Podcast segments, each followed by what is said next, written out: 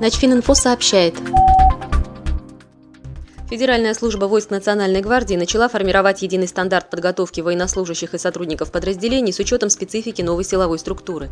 Особенность этой работы в том, что подразделения Нацгвардии занимаются очень широким спектром вопросов национальной безопасности, от поддержания общественного порядка и защиты гособъектов до борьбы с терроризмом и экстремизмом.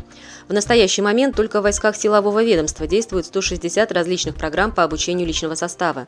Все они разрабатывались до создания единой структуры и не учитывали новых задач, стоящих перед силовиками.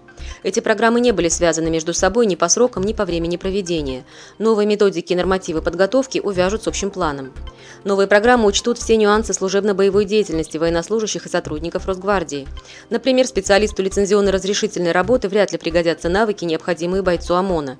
Будет усовершенствована и программа подготовки контрактников. В расписании их занятий появятся более сложные темы, стимулирующие профессиональный рост. Начфининфо – информационный портал для военнослужащих.